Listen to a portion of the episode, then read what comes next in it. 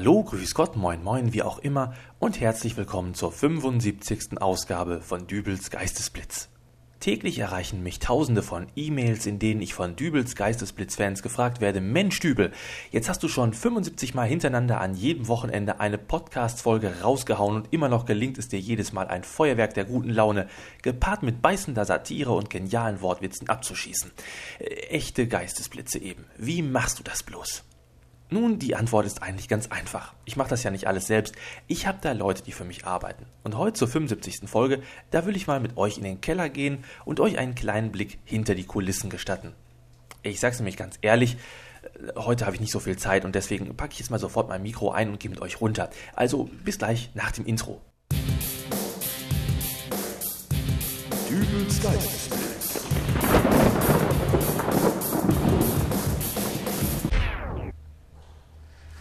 So, hier wären wir nun im Gagschreiberkerker. Äh, ich meine im äh, Großraumbüro. Hier sitzen Tag und Nacht meine fleißigen Witzemacher und denken sich diese ganzen lustigen Texte aus, über die ihr euch jede Woche so toll amüsiert. Im Augenblick habe ich hier einen Mitarbeiterstamm von circa 30 Leuten, die... 29. Ähm, bitte? Äh, äh, 29, Eure Majestät. Na geht doch. Dass ich immer auf die korrekte Anrede hinweisen muss. Entschuldigt bitte Eure Majestät. Ja, ist gut. Warum denn jetzt überhaupt nur 29? Ja, ihr habt die ganze letzte Woche unsere Fütterung vergessen, Eure Majestät. Gagschreiber Paul ist dadurch so abgemagert, dass es ihm gelungen ist, sich durch die Gitterstäbe nach draußen zu quetschen. Hm. Darf ich fragen, wann wir wieder eine Mahlzeit erwarten dürfen? Hm? Eure Majestät, Eure Majestät. Hm, Wir wollen doch erstmal sehen, ob ihr euch das auch verdient habt. Äh, Was hast du denn da so geschrieben? Oh, eine Scherzfrage. Das habe ich gerne sowas. Äh, Was hat vier Beine und kann fliegen? Antwort: zwei Vögel. Der ist gut, oder? Der, der ist doch spitze. Den können Sie gleich im nächsten Podcast. Jetzt sag mal, wofür bezahle ich euch eigentlich? Nicht. Ich sitze da oben in der beheizten Wohnung bei Kaffee und Mozartkugeln, während ihr hier unten im Keller die kalte, frische Luft von draußen habt und euch äh, bei einer Woche ohne Essen den Luxus des Abnehmens gönnt. Ja? Und, und dann muss ich mir hier solche Witze durchlesen? Vergesst es. Aber Eure Majestät. Nichts da. Tür zu. So, und wir. Ach, Mann. Wir gehen jetzt weiter zu den Soundspezialisten. Ihr habt ja mitbekommen, dass ich öfter mal so kleine Hörspiele in meinen Folgen habe. Und damit sowas möglichst echt wirkt, brauche ich Soundeffekte dafür. Im Gegensatz zu normalen Hörspielproduktionen, die sowas auf möglichst günstige Art simulieren, bestehe ich aber auch auf echte Geräusche. Also mit simulieren meine ich jetzt, wenn ich beispielsweise Hufgeklapper brauche für einen Sketch oder so, dann nehme ich nicht zwei Kokosnussschalen und klapper die irgendwie aneinander, sondern da sehe ich zu, dass ich ein richtiges Pferd bekomme. Und hier in dieser Zelle, äh, in, in, diesem, in diesem Studio, das ist mein Tonexperte. Moin Jungs. Oh Meister, ihr seid es. Ja, was machen denn die Soundeffekte für die Folge demnächst, wo ich mir versehentlich mit einer Kettensäge den Arm wegreiße? Ja, ähm, wir haben das mal hier diskutiert. Ähm, könnte man da nicht einfach nur das Kettensägengeräusch nehmen und, und einer von uns schreit dann ein wenig dazu, oder?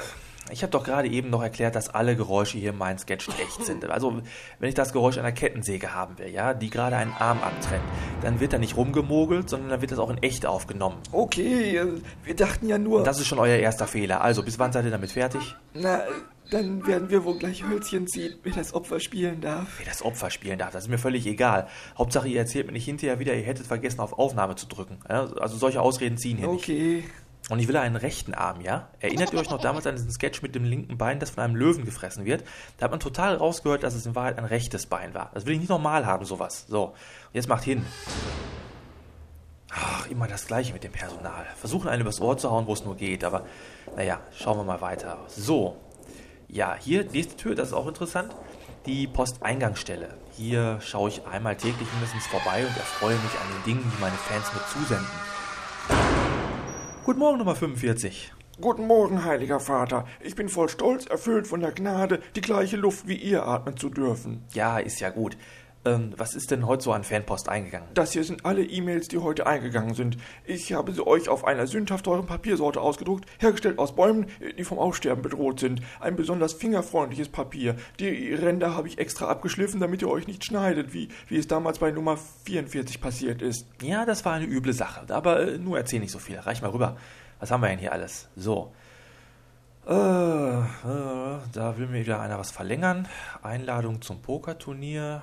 Ein Viagra-Angebot. Das ist alles? Was ist mit den Fangeschenken? Mit den großen Paketen. Oh, äh, es gab schon lange keine Ferngeschenke mehr, eure erhabene Herrlichkeit. Und was ragt da aus deiner Hemdtasche? Das, äh, das ist nur. ah ja, hier, da.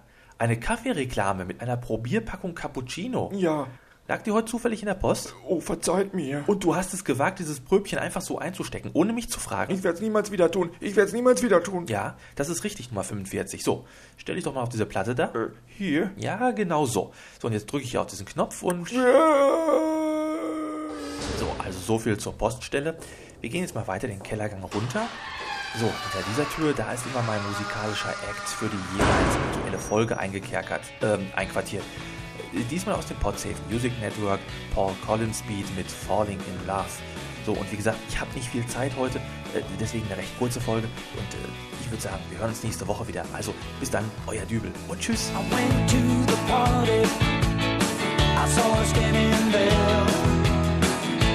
She looked